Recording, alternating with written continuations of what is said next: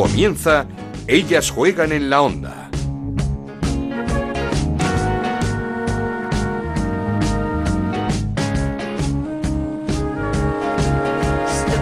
Hola, ¿qué tal? Bienvenidos una semana más a Ellas Juegan, el podcast que Onda Cero dedica al fútbol femenino. Nos podéis encontrar cada semana en ondacero.es y en nuestra cuenta de Twitter en arroba ellas juegan OCR. Volvió la Liga Iberdrola, volvió la primera división de nuestro fútbol con una goleada espectacular del Barça al Rayo Vallecano, 9-1 con cuatro tantos de Alexia Putellas. Volvió a marcar Jenny Hermoso en la victoria del Atlético de Madrid, que sigue líder, ganó 1-3 ante el Sevilla. Remontada del Athletic Club de Bilbao en el Derby Vasco, 2-1 ante la Real Sociedad. Primera victoria en Liga Iberdrola del Málaga y debut también con victoria de Pierre en el banquillo del Granadilla de Tenerife. Además, esta semana tenemos Champions, ida de los octavos de final. El miércoles a las seis y media el Barça recibe al Glasgow y a las siete el Atlético de Madrid juega ante el Wolfsburgo en Alemania. Y hemos quedado con Laura del Río, una de las grandes, una de las veteranas, una de las pioneras de nuestro fútbol. Segunda temporada en Liga Iberdrola, segunda temporada con el Madrid Club de Fútbol Femenino y una futbolista muy comprometida con AFE para realizar ese primer convenio colectivo para las futbolistas de la Liga Iberdrola. Ahora le pedimos que nos dé su opinión respecto a un tema que sigue estancado. Pero antes, resultados y clasificación. Arrancamos. En Onda Cero arranca Ellas juegan en la onda con Ana Rodríguez. Y lo hacemos como siempre con Raúl Granado. ¿Qué tal, Raúl? ¿Cómo estás? Hola, Ana, ¿qué tal? Muy buenas. Pues vamos allá con esos resultados de la jornada 5. Madrid Club de Fútbol 1, Valencia 1, Levante 2, Betis 1, Sevilla 1, Atlético de Madrid 3, Albacete 3, Sporting de Huelva 2, Málaga 2, Español 1, Granadilla de Tenerife 1, Logroño 0, Fútbol Club Barcelona 9, Rayo Vallecano 1 y Atlético Club de Bilbao 2, Real Sociedad 1. Con estos resultados, el Atlético de Madrid es líder con 15 puntos, segundo el Fútbol Club Barcelona con 12, tercera la Real Sociedad con 10, los mismos que el Levante que es cuarto, quinto es el Granadilla con 9 puntos, también 9 tiene el Albacete que es sexto, empatados a 6 puntos están séptimo el Betis, octavo el Valencia, noveno el Sevilla y décimo el Real Club Deportivo Español, décimo primero es el Atlético Club de Bilbao con 5 puntos, empatados a 4 puntos, Madrid Club de Fútbol décimo segundo, Rayo Vallecano décimo tercero y Málaga décimo cuarto y décimo quinto el Sporting de Huelva con dos puntos que son los mismos que tiene el Logroño, que es decimosexto y colista. Vaya jornada para mí en la Liga 1-2-3 y para ti en la Liga Iberdrola. Es que la verdad es que sí. Es casi que mejor que. Bueno, hay muchísimas diferencias entre el Club Barcelona y el Rayo Vallecano actual. Eh, eso es la consecuencia de muchas cosas y de muchos factores. Las chicas hacen lo que pueden y lo dan todo, pero esto es lo que hay. Esta es la diferencia de hoy. Eso, eso es. Y nos gustaría hablar. La semana que viene vamos a intentarlo con, con Irene. Hoy no era una buena semana, sin hmm. duda, para llamar a la entrenadora del Rayo Vallecano. La semana que viene vamos a intentarlo, que tenemos muchas ganas de, de hablar con Irene, la entrenadora del Rayo, segunda mujer en el banquillo de Liga Iberdrola después de María Pri, entrenadora del Betis. Muchas gracias, Raúl. Mucho mejor eh, es escuchar a una futbolista que, como os decía antes, sabe mucho de esto. No en vano lleva muchos años al pie del cañón en España, pero también ha jugado en Estados Unidos, en la liga alemana, en Inglaterra. Una lesión estuvo a punto de retirarla de forma precipitada, pero luchó. Y aquí está, jugando y disfrutando en el Madrid Club de Fútbol. Hablamos con Laura del Río. ¿Qué tal, Laura? ¿Cómo estás? Hola, ¿qué tal? Bueno, eh, segunda temporada en nuestra liga Iberdrola, segunda temporada en el Madrid Club de Fútbol Femenino. ¿Qué tal? ¿Cómo, ¿Cómo habéis empezado? ¿Cómo ves esta temporada? ¿Qué balance haces? No sé si una temporada muy complicada, no solo para el Madrid, sino para muchos equipos. Sí, estamos viendo que la competición y la competitividad de la primera división cada vez es mayor. Y bueno, eh, para equipos como el Madrid que subió hace, hace un par de años, pues ahí estamos resistiendo, eh, yendo partido a partido para sacar puntos y poder conseguir la salvación y, y en eso estamos, ¿no? Eh, empezamos la primera jornada muy bien, pero el equipo nos acaba, nos acaba de adaptar, hemos perdimos tres jornadas consecutivas, eh, no dando muy buena imagen y bueno, eh, este domingo que empatamos a uno con el Valencia, el punto nos salió, no, nos salió a, justo y lo dimos por positivo porque eh, la actitud del equipo y lo que se vio en el campo eh, pues eh, somos optimistas a la hora de poder mejorar en el siguiente partido, ¿no? un puntito muy bueno contra un equipo, además, como el Valencia, llamado a estar en la parte alta de la clasificación. No sé si os ha venido bien este parón para mm, entrenar, para estar juntas, para, no sé, para enfocar, hacer una especie de pretemporada eh, después de ese, como dices tú, mal inicio de, liga. Sí, la verdad, pues eh, pudimos reflexionar de lo que estábamos haciendo, ¿no? Y mirar un poco atrás para mejorar cosas y eso es lo que hicimos, ¿no? Luego el partido amistoso con la selección, también eh, sacamos cosas positivas de él y bueno, pues nos ha servido para, para plantar cara a uno, a lo como dices tú, a un Valencia que, que es muy competitivo, que tiene muy, muy, muy buenas jugadoras y cada, cada año eh, lo está haciendo mejor. Lo que pasa es que ahora viene un Miura, porque no, viene el Atlético de Madrid que no está dando muchas muestras de flaqueza en la Liga Iberdrola. No, la verdad es que el Atlético de Madrid cada año eh, se va superando, ¿no? Eh, las jugadoras cada vez son más bloques, juegan juegan cada vez mejor y bueno, pues nosotros no tomaremos el partido que si se puede sacar algo se saca, pero bueno, son, son puntos que a lo mejor das por perdidos, pero bueno, que vas a ir a competir, a, a, sacar un buen, una buena imagen. Eh, son partidos que, que a lo mejor no sacas resultado, pero sí que te sirven mucho para la hora de encarar otros partidos y eso es, es a lo que iremos. eh, no, no, no, sé, no está notando nada el Atlético de Madrid ni ni la marcha del entrenador, de Ángel Villacampa, ni la de jugadoras importantes como eran eh, Sonia o, Marta Corredera, por ejemplo. No, parece ser que en principio de temporada no lo están notando mucho, ¿no? Son jugadoras muy importantes y, que ahora seguro que lo volverán a hacer en el, en el Levante. Pero la verdad es que el equipo, está, el Atlético Madrid está reaccionando muy bien ante esas bajas. ¿Y vosotras cómo estáis? Porque también se han ido jugadoras muy importantes del equipo como Jade, como Patri, como Sarai, eh, nuevo entrenador. ¿Cómo, cómo estáis? Eh, ¿Tenéis el mismo nivel que el año pasado? ¿Cómo, cómo está el equipo? Hombre, pues el equipo está eh, bien, muy bien. La verdad es que hemos hecho una, una gran plantilla también, incluso con importantes bajas, como tú has dicho, pero bueno, la plantilla sigue siendo competitiva y, y sobre todo ambiciosa. Es verdad que a lo mejor los primeros partidos lo hemos notado porque se nos ha ido mucha mucha plantilla de los años anteriores, ¿no? Que ya y estaba además, hecho bloque. con peso, quiero decir, en el equipo. Sí, sí, claro. Entonces eh, yo creo que estos primeros partidos eh, lo hemos notado, eh, de ahí los resultados, ¿no? Eh, cuando tienes un bloque ya que, que llega siendo bloque algunas temporadas más, pues eso es lo que lo que juega a tu favor. Pero bueno, eh, el equipo se, se, está adaptando muy bien, estamos siguiendo, seguimos adaptándonos unas a las otras y como vimos el, el domingo, pues, eh, bueno, perdona, el sábado, eh, creo que creo que vamos a seguir para hacia adelante, ¿no? Y ¿Has notado mucho de este verano, del año pasado a, a este, eh, lo que ha pasado este verano, ese gran movimiento de, mercado que ha habido? ¿Has notado un, paso eh, hacia adelante en nuestra liga?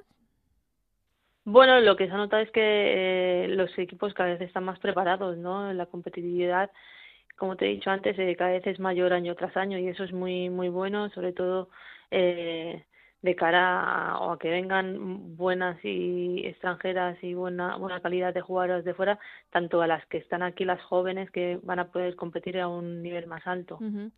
Tú, vienes de bueno de jugar en, en las ligas más potentes del mundo, en Estados Unidos, en Alemania, en Inglaterra. Cuando vuelves a la Liga de Iberdrola, ¿vuelves por porque crees que va a pasar esto? ¿Por apuestas por el fútbol español? ¿Porque iba a dar este pasito hacia adelante? Sí, bueno, una de, de, desgraciadamente uno de los motivos que vuelvo es porque eh, me lesioné del tobillo y no me, me dijeron que a lo mejor no podía volver a jugar y bueno pues para empecé en segunda a ver qué tal en el tacón y bueno en la temporada fue bien el tobillo eh, me reaccionó bien y bueno y decidí volver a, a jugar primera división por eso por lo que tú estás diciendo no porque el nivel era, era más alto que temporadas anteriores en las que yo había estado y me gusta, me hubiera, o sea, eh, pensaba que, que, iba a ser bueno para, para mí para, para seguir compitiendo a, buen nivel. Y en el momento en el que te dicen que igual tienes que dejar el fútbol, ¿qué se te pasa por la cabeza?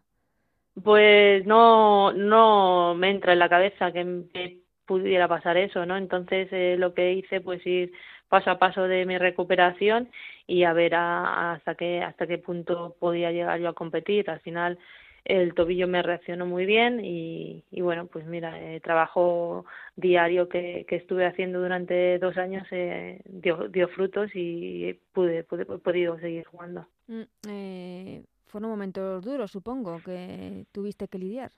Sí, sí, sí, fueron, eh, sobre todo los primeros 15 meses fueron muy duros, ¿no? Porque luego el resto de los últimos seis meses, ya como estoy en campo, estaba tocando balón, eh, pues ya lo veía más, más cercano, ¿no? Y que, el tobillo eh, me estaba reaccionando bien, pero sí, sí, fueron sobre todo en la segunda operación, eh, cuando me dijeron que me tenía que estar parado otros seis meses, eh, sí, sí, fueron bastante duros, pero bueno, eh, también estaba en Estados Unidos, tenía compañeras que, que me apoyaban mucho, eh, los médicos, eh, fisios y, estar allí eh, tratándome, pues te diría que 12 horas diarias eh, para que para que el tobillo eh, fuera fuera hacia adelante, pues me ayudaron mucho.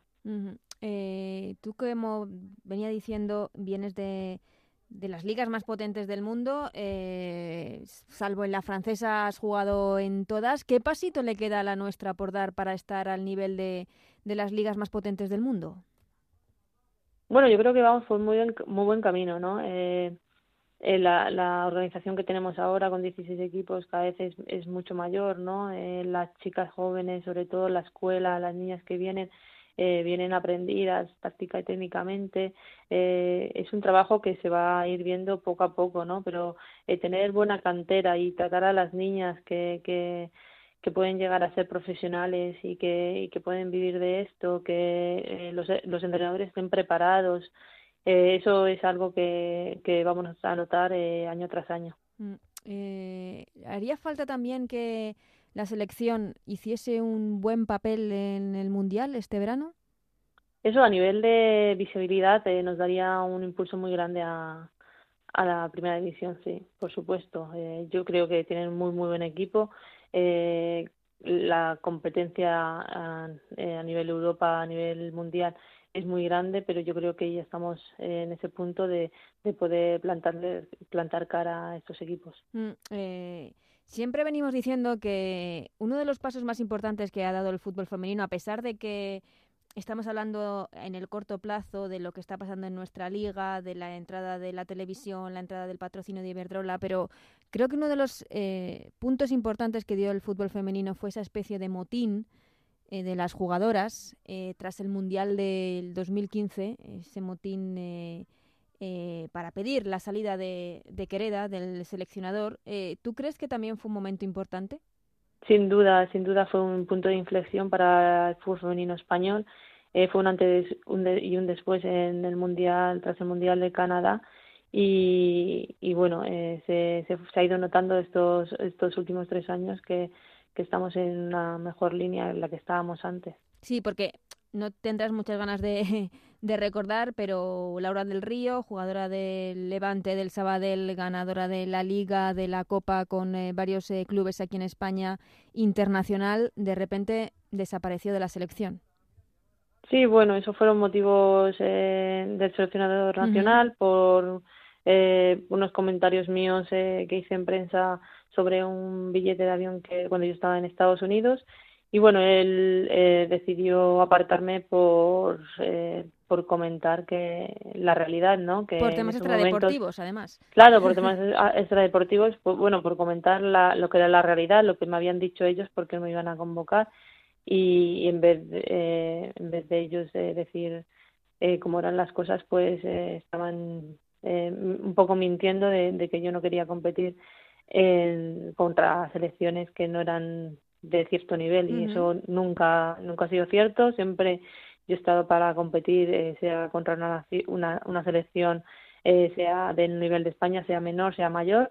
Y, y, bueno no me gustaron esos comentarios y dije la realidad que por la que no me llamaron que fue por no pagarme el billete de, de avión a, de Estados Unidos a España para esa concentración en fin, como digo, siempre ese motín del 2015 tras el Mundial de Canadá, fecha clave en dentro del fútbol femenino español. Laura, también te tengo que preguntar, eh, ¿es importante también para el avance de nuestro fútbol la creación de un convenio colectivo para nuestras futbolistas? Sí, claro, es importantísimo. Ahora mismo la realidad que vivimos en, en la primera división femenina es equipos tan buenos como eh, Barcelona, Athletic Club, eh, Atlético Madrid, ¿no? Que sus jugadoras eh, son eh, profesionales, ¿no? Eh, 40 horas, eh, por, por entrenar por la mañana, servicios médicos, etcétera, etcétera, como las realidades que tenemos en otros equipos, o como el mío, como Sporting de Huelva, eh, Granadilla, ¿no? Que nuestros horarios son por la noche, eh, a lo mejor no tenemos eh, eh, esos servicios médicos a disposición 24 horas, ¿no? Y sería un poco regularizar todo esto, ¿no? eh, que todas las jugadoras de la primera división tuvieran las mismas ventajas que tienen eh, nuestras compañeras de, de, otros equipos. Mm, ¿Y, ¿Y, por qué no se ha hecho? ¿Por qué eh, ese día en el CSD eh, con eh, la asociación de clubes, con los sindicatos, no, no se hizo, no se pusieron esas bases? Bueno, en principio hay que montar la mesa de negociación, ¿no? Sí. Y bueno, eh, y, y, acordar el tipo de convenio que se, que se quiere firmar. Eh, desde AFE nosotros proponemos un convenio franja, que es uh -huh. el que el que se ha hecho eh, en todos los deportes, eh, todos los deportes que tienen convenio eh, han sido convenios franja, ¿no? El fútbol, baloncesto, golf, eh, han sido de este modelo. Y bueno y llegó UGT y nos dice nos cambió las reglas de juego diciendo que ellos querían un convenio sectorial. Claro sectorial del deporte sector del fútbol eh, no lo vemos no lo vemos eh, ni posible no porque nosotros es una especialidad eh, muy muy concreta no que es el fútbol fútbol femenino y encima que no solo fútbol femenino que es primera división femenina. Uh -huh. entonces eh, ellos eh, dicen que no que que ellos como como sindicato mayoritario en España eh, quieren un convenio sectorial, en lo cual que si es un convenio sectorial eh, ellos de, mm, tendrían que eh, llevarían la mesa de negociaciones eh, todas sin contar ni con las opiniones de las futbolistas ni, ni la afiliación de las futbolistas a nuestro a nuestro sindicato y bueno, eh, en eso, eso queda paralizado. Yo les comento que si, eh, que si quieren hablar con las jugadoras o que por favor, por, por lo menos que las escuchen y que uh -huh. votemos, que vayamos a, a, voto. Pero claro, quien tiene que votar en este convenio, como tú verás, eh, son las jugadoras de primera división y, y lo cual ellos se niegan. Es porque eso, el convenio es para la, para la Liga Iberdrola. Sí, sería exacto. Okay. En primera división femenina, exacto. Entonces, eh, ellos se niegan a ello y bueno, yo les digo que donde estaban estos años, que, que tan, el fútbol femenino estaba tan necesitado.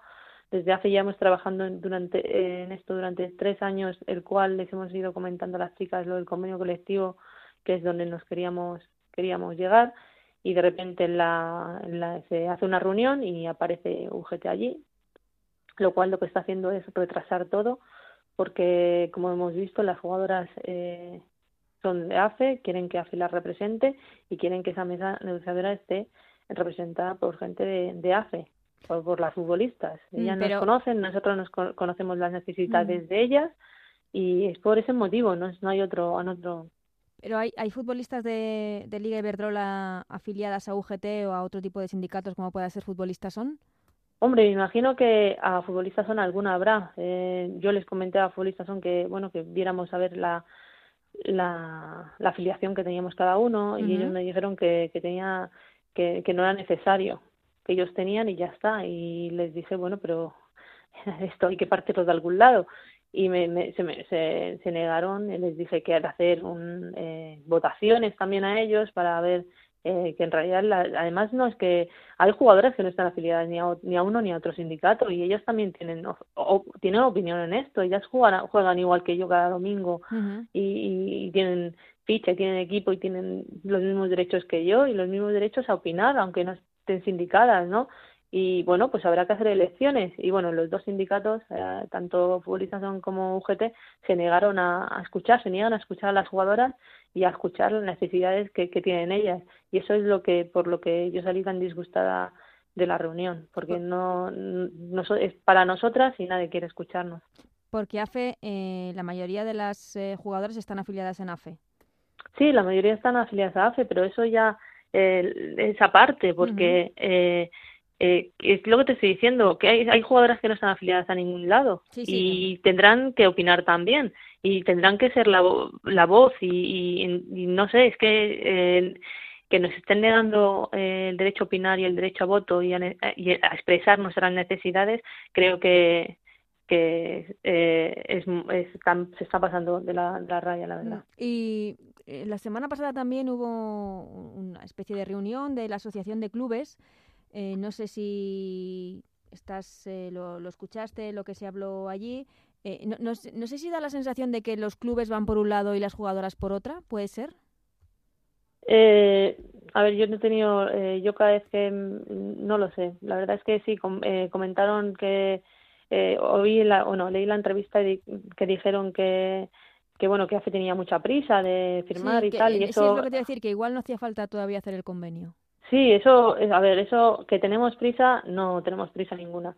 O sea que si se firma este eh, lo que sí queremos es que firme este año porque hay algunas jugadoras que que lo están reivindicando porque porque hay algunas cláusulas y algunas algún tipo de contrato que, que con el convenio colectivo pues podrían por ejemplo la cláusula queríamos poner una cláusula de, de que si te lesionas te tendrían que pagar el 100% y para eso para nosotros es muy importante no porque esto no es como un trabajo cualquiera que si te va te, te dan de baja eh, cobras el 70%, bueno, estás en casa, estás de baja, pero esto es a nivel deportivo, tú tienes que estar, eh, si, si, antes estabas 8 horas, tienes que estar 12 para recuperarte bien de, tu lesión y creemos que eso no es justo.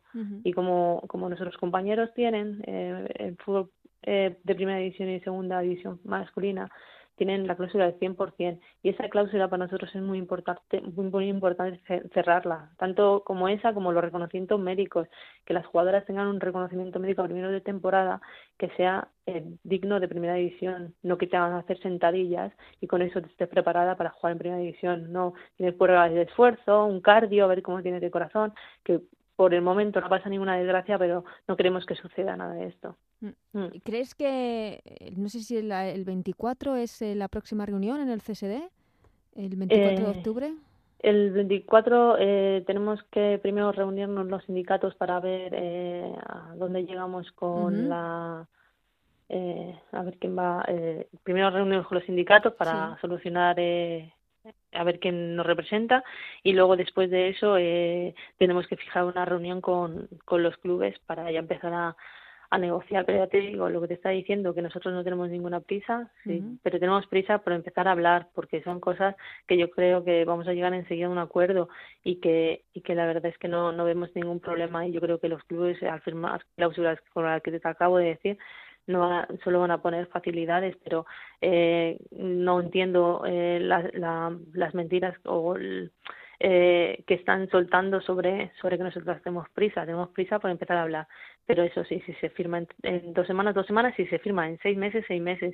Pero que se firme bien, ¿no? Que cuando Exacto, se que se firme bien, que se firme bien. Nosotros tenemos y hemos ido a los vestuarios diciendo eh, nuestras propuestas, eh, seguimos haciendo las visitas para comentarle a las jugadoras las propuestas y las necesidades que tienen, sobre todo escuchando las necesidades que tienen, porque como te digo, no es lo mismo escuchar las necesidades de, un Sporting de Huelva o un Granadilla eh, como, como unas, eh, las exigencias de, o las, necesidades de, un club Barcelona o un Levante. Mm, ahora que hablas de las visitas a los vestuarios, también se ha acusado a AFE de, de hacer una especie de votación, de meter papeletas eh, para las jugadoras a las que solo daban la opción de, de votar a AFE como sindicato que les represente.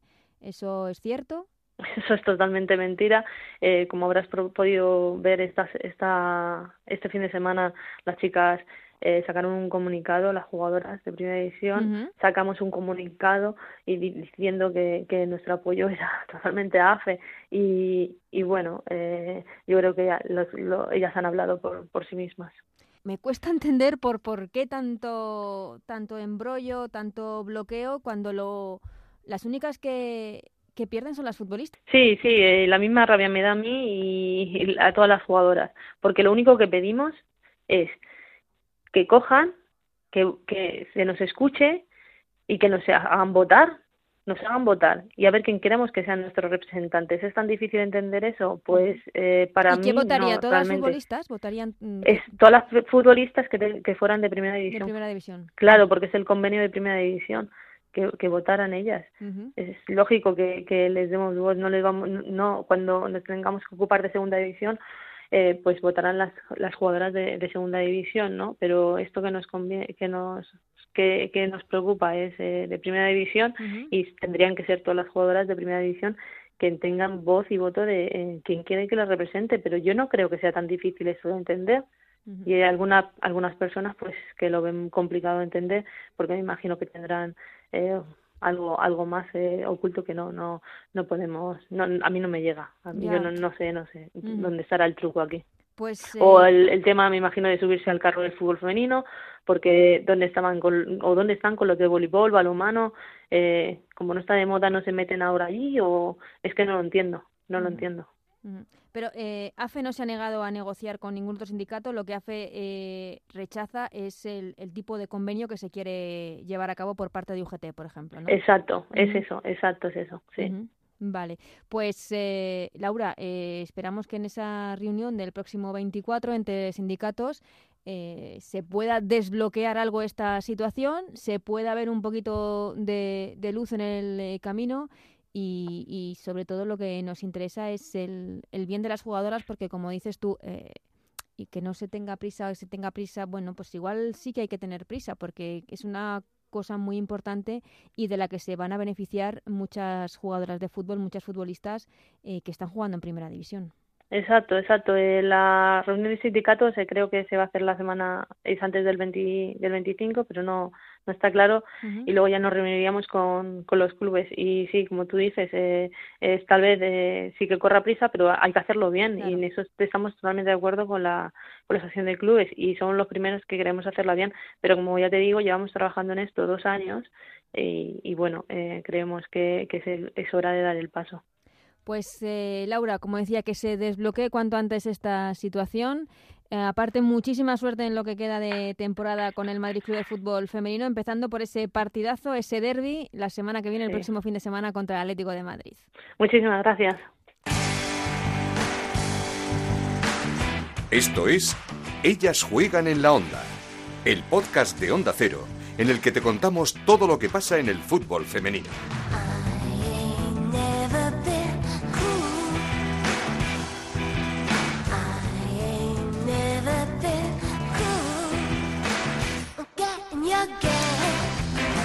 Para analizar lo que ha dado de sí esta jornada de Liga Iberdrola con la gran Anabel Morán. ¿Qué tal Anabel? ¿Cómo estás? ¿Qué tal Ana? Muy bien. Y es que el Barça ha puesto la directa, ¿eh? goleada 9-1 al Rayo Vallecano, venía además de golear 1-6 en casa de la Fundación Albacete, empieza a, dar bastante respeto este Barça. Sí, yo creo que, fue una exhibición ofensiva importante de todo el equipo y en particular, bueno, de Alexia Putellas que, que marcó cuatro de los nueve goles.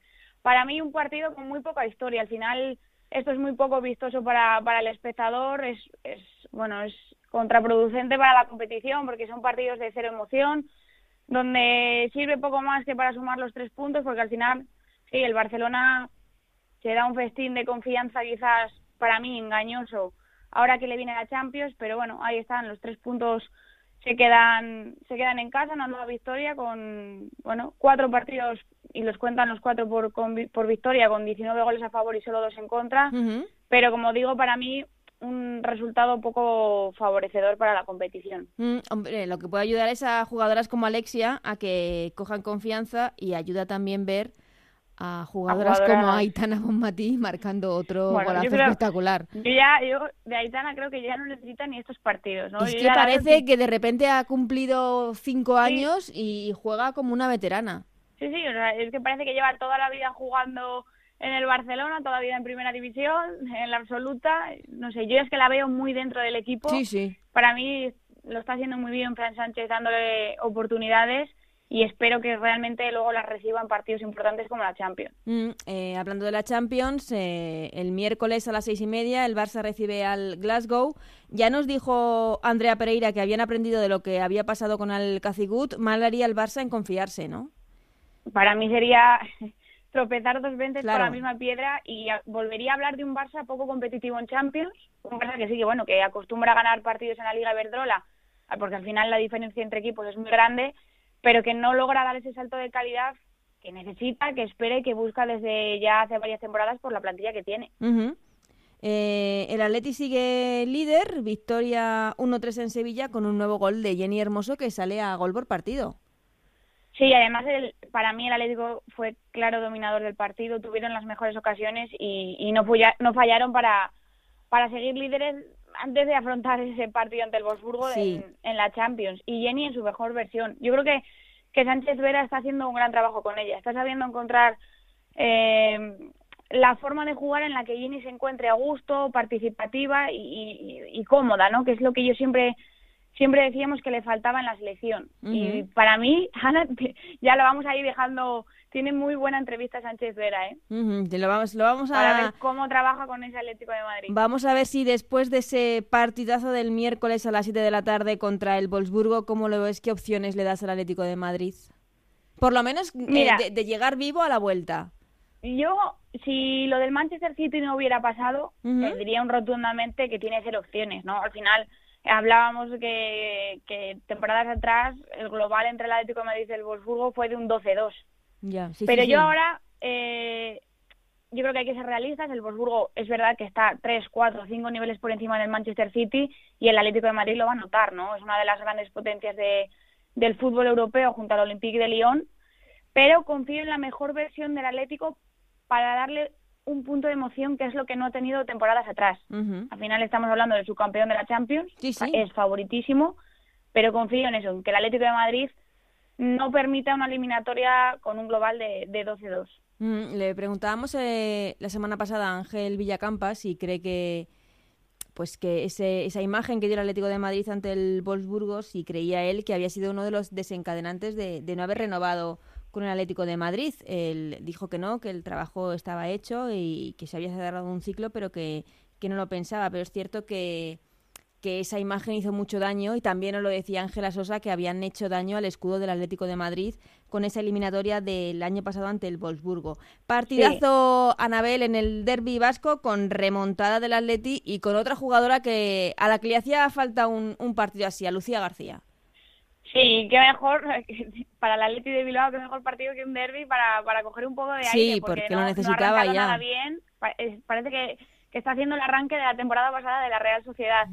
Pero pero qué mejor partido que ante el eterno rival para conseguir la primera victoria y encima con remontada, porque se adelantó la Real, pero como dices, apareció Lucía tres minutos para, para remontar el partido. Un descaro Qué manera de darse el equipo a la espalda. O sea, una jugadora no nos olvidemos, o sea, debutó y destacó en las filas del Oviedo Moderno, un equipo mucho más modesto y que ahora con apenas 19 años está marcando las diferencias pues en un todo Atlético de Bilbao y llamando para mí a la puerta de la selección con, con el Mundial con el horizonte. Al final a España lo que más necesita son goles y ahora mismo yo creo que, que, tenemos a muchas enchufadas como Naikari como, como Lucía. Qué pena que Lucía no estuviese no estuviese bien, estaba lesionada en ese Mundial Sub-20. Sí, en el Mundial Sub-20. Para mí fue una de las claves de, mm. de España. Al final se, se, juntó un poco todo, ¿no? Eh, Lucía no estaba, la expulsión de Itana, dos jugadoras que al final marcan las diferencias en la liga y que se plantan en la final de un Mundial y no pueden jugarla, ¿no? Mm. Pues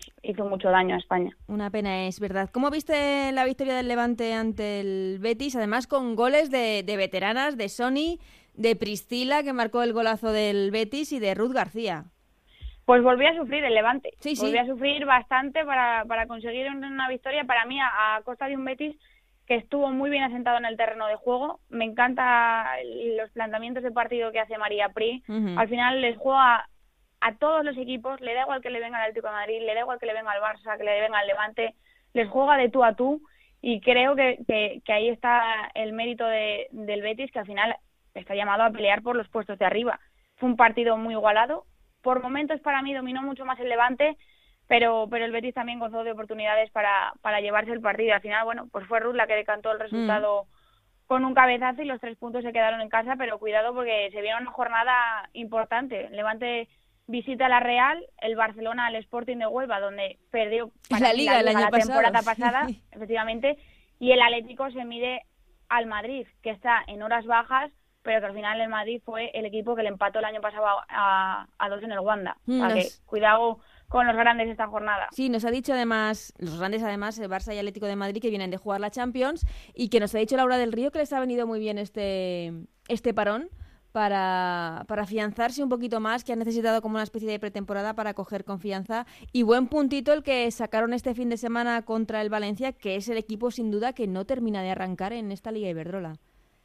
Sí, es verdad eh, que, que, el Madrid ha mejorado, es verdad, pero para mí mereció mucho más el, el Valencia. Al final le, le faltó, bueno, o sea, puntería que nos extraña, ¿no? Teniendo a Maripaz y teniendo a, a varios jugadores importantes pero es verdad que el Madrid mejoró mucho, le vi mucho más sólido atrás que en otras jornadas y, y luego mm, tuvo oportunidades para ampliar más la renta porque Alba Mellado también eh, estalló un balón en el larguero y luego pues, bueno pues se adelantaron con el gol de, de Ale López y el Valencia empató en la segunda parte con, con un gol de, Calo, de Carol Férez y pero para mí mereció más el Levante ¿eh? el, o sea, el perdón el Valencia porque el Madrid no deja de ser un equipo recién no recién ascendido, pero un equipo que le falta mucho todavía. O sea, ver los partidos y no están en bloque, no no es un equipo todavía bien formado. Al final tienen muchas jugadoras nuevas, perdieron jugadoras muy importantes como Jade,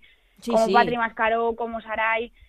Entonces les está costando muchísimo y yo les veo como uno de los equipos que van a, a sufrir bastante y van a estar ahí rozando los puestos de descenso. Lo mejor y lo peor de esta jornada, Anabel. ¿Con qué te Para mí lo mejor, sin duda, Alexia y su, su póker de goles. eh, creo que siempre lo he dicho, con Fran Sánchez ha recuperado su, su mejor versión. Alexia no deja de ser una jugadora, mmm, una centrocampista, nunca ha sido una extremo o una delantera como jugaba con, con Xavi Llorens y, y, para mí, bueno, está siendo una de las grandes destacadas en, en el Barcelona en este inicio de liga. ¿Y lo peor? La sorpresa, Ana. No puedo. No, sorpresa, no venga, lo dejamos con la sorpresa. La primera victoria del Málaga. Del Málaga. Y, y también, por ejemplo, ese partido de, de, Lucía García. Y lo peor, sin duda, yo creo que la lesión de, de Natalia Gaitán. Mm. Con, con el Valencia, con ese traumatismo sí, que esperamos que, que, se recupere pronto y que para la próxima jornada, bueno, pues, pues pueda, pueda estar con el equipo.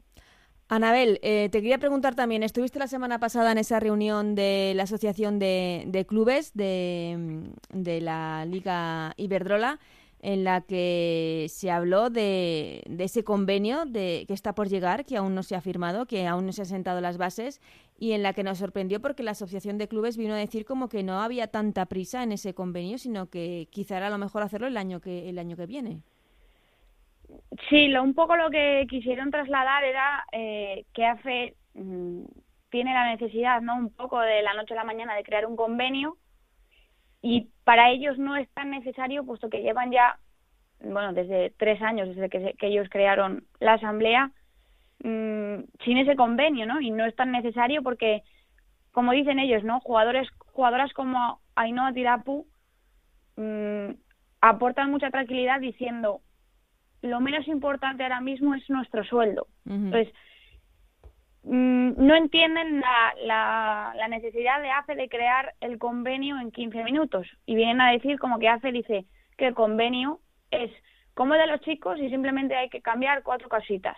Para ellos no es así. Para ellos hay que hacer un convenio adaptado a las situaciones que tienen las jugadoras, un convenio que podría más o menos mmm, se podría hacer un primer acercamiento para abril, antes de que se empiecen la, las renovaciones y bueno, el planteamiento de cara a la próxima temporada y ya sí tenerlo de cara a la próxima temporada. Yo estoy a favor de, lo que piensen las jugadoras, ¿vale? Es verdad que, bueno, ahora aparecen sindicatos de la nada para sumarse a este carro del fútbol femenino, pero eh, ya hemos visto cómo el Madrid, el Atlético de Madrid, el Barcelona, el Levante, el Atlético de Bilbao han salido a favor de AFE.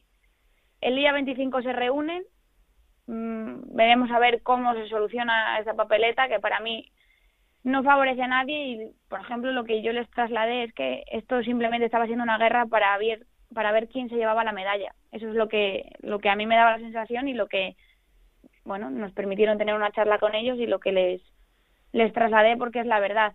Es, es una lucha tonta que está dejando eh, en mala la competición y que hay que pensar en pro de las jugadoras, no en pro de quién se va a colgar la medalla. Uh -huh. Entonces, bueno, a ver si el día 25 se reúnen y, y todo se queda en una mera anécdota, que lo dudo. Pues eh, esperemos que se desbloquee esa situación y que se escuche a las jugadoras, que son las que tienen que decidir en estos momentos, sea con el sindicato que sea, pero que se desbloquee cuanto antes esta situación porque dicen que no corre prisa, pero es importante que nuestras futbolistas tengan un convenio al que agarrarse en su trabajo, que es el de el de jugar al fútbol. Anabel, hablamos la semana que viene que tenemos Liga y Champions. Perfecto, Ana, un abrazo.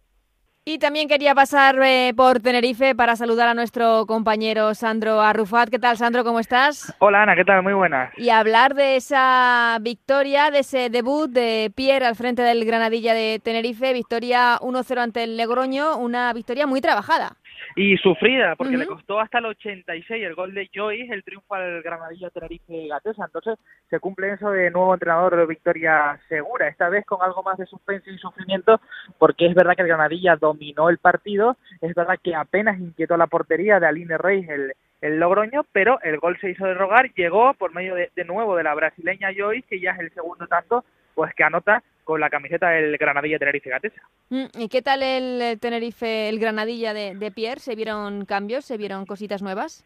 En su línea, eh, yo creo que en el Granadilla está inventado casi todo, no iba a decir todo, pero sí casi todo.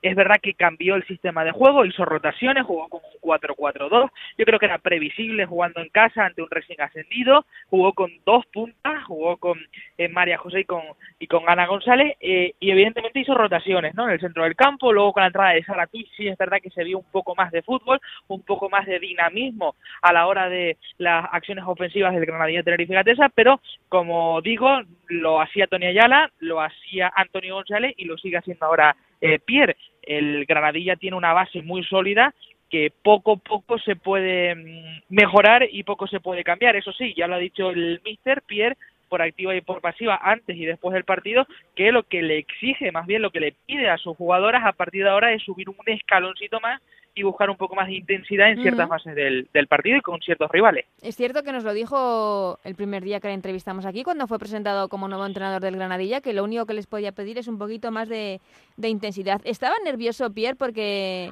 Mucho, eh, sí, sí, sí. mucho. De hecho, en la rueda de prensa post partido comentó que no había dormido en toda la noche. Hombre, es lógico, ¿no? Eh, un una persona como Piera, que quien, lo conocemos, sabemos el, el tinerfeñismo que lleva dentro, era su primera oportunidad al frente de un equipo de categoría en, el banquillo y evidentemente, ¿no? Y más de, la, de, las circunstancias, pues que coge al equipo, ¿no? Que Tony Ayala, pues eh, ya sabemos todos cómo, está y evidentemente sí que te sube la moral ganar eh, en casa ante tu afición eh, con un resultado que es corto pero eh, muy apetecible porque te coloca en los puestos altos de la clasificación y sabes que ahora tienes que jugar dos partidos fuera de casa contra el Español y contra el Málaga que si medianamente hace las cosas bien pues eh, Granadilla tiene mucho mucho que ganar porque sabe que puede puntuar en esos dos campos. Lo que está es muy agradecido y muy sorprendido con el nivel de sus jugadoras. Lo ha dicho en, lo, lo, he podido escuchar varias veces.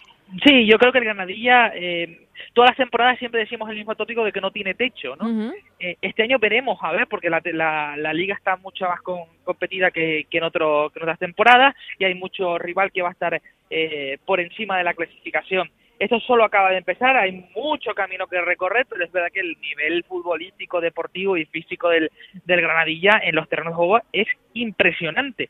Eh, lo está demostrando ahora en este inicio de, de temporada. Eh, eso sí, queda mucho, ¿eh? Aquí cualquier cosa puede pasar, te tienen que respetar mucho las lesiones, eh, rotar muy bien el banquillo porque tiene jugadoras ahí de mucho peso.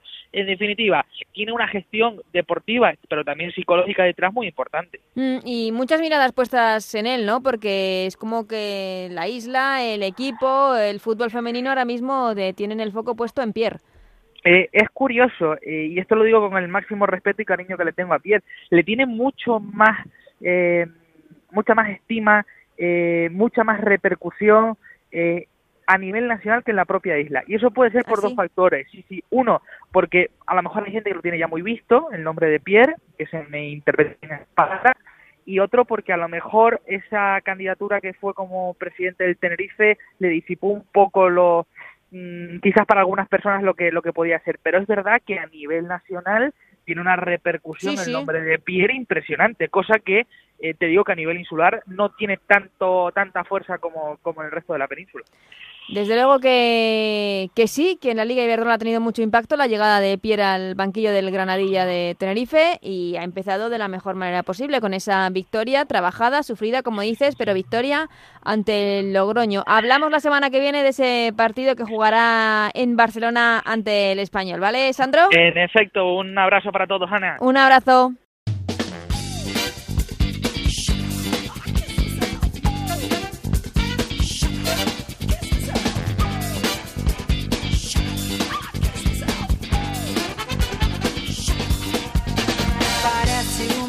Terminamos hasta aquí este Ellas Juegan número 7 de la temporada. Gracias como siempre a Raúl Granado, Alberto Fernández, Gonzalo Palafox, Anabel Morani, Sandro Arrufat y por supuesto al gran Nacho García en la parte técnica que hacen posible este programa. Volvemos la semana que viene que tenemos liga y tenemos además una jornada muy bonita de Champions. Os esperamos a todos hasta entonces. Que seáis muy felices. Adiós.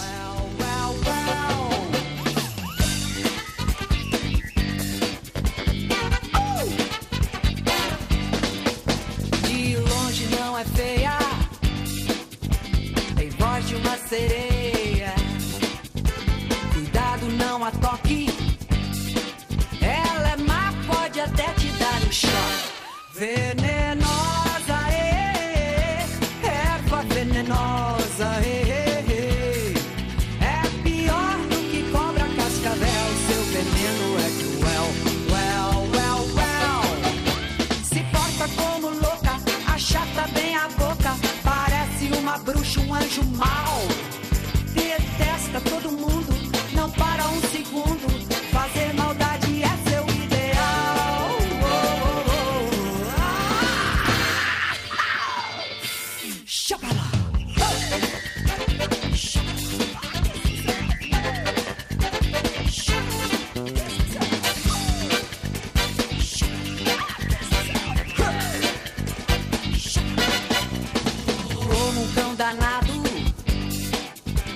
Seu grito é abafado, é vil e mentirosa.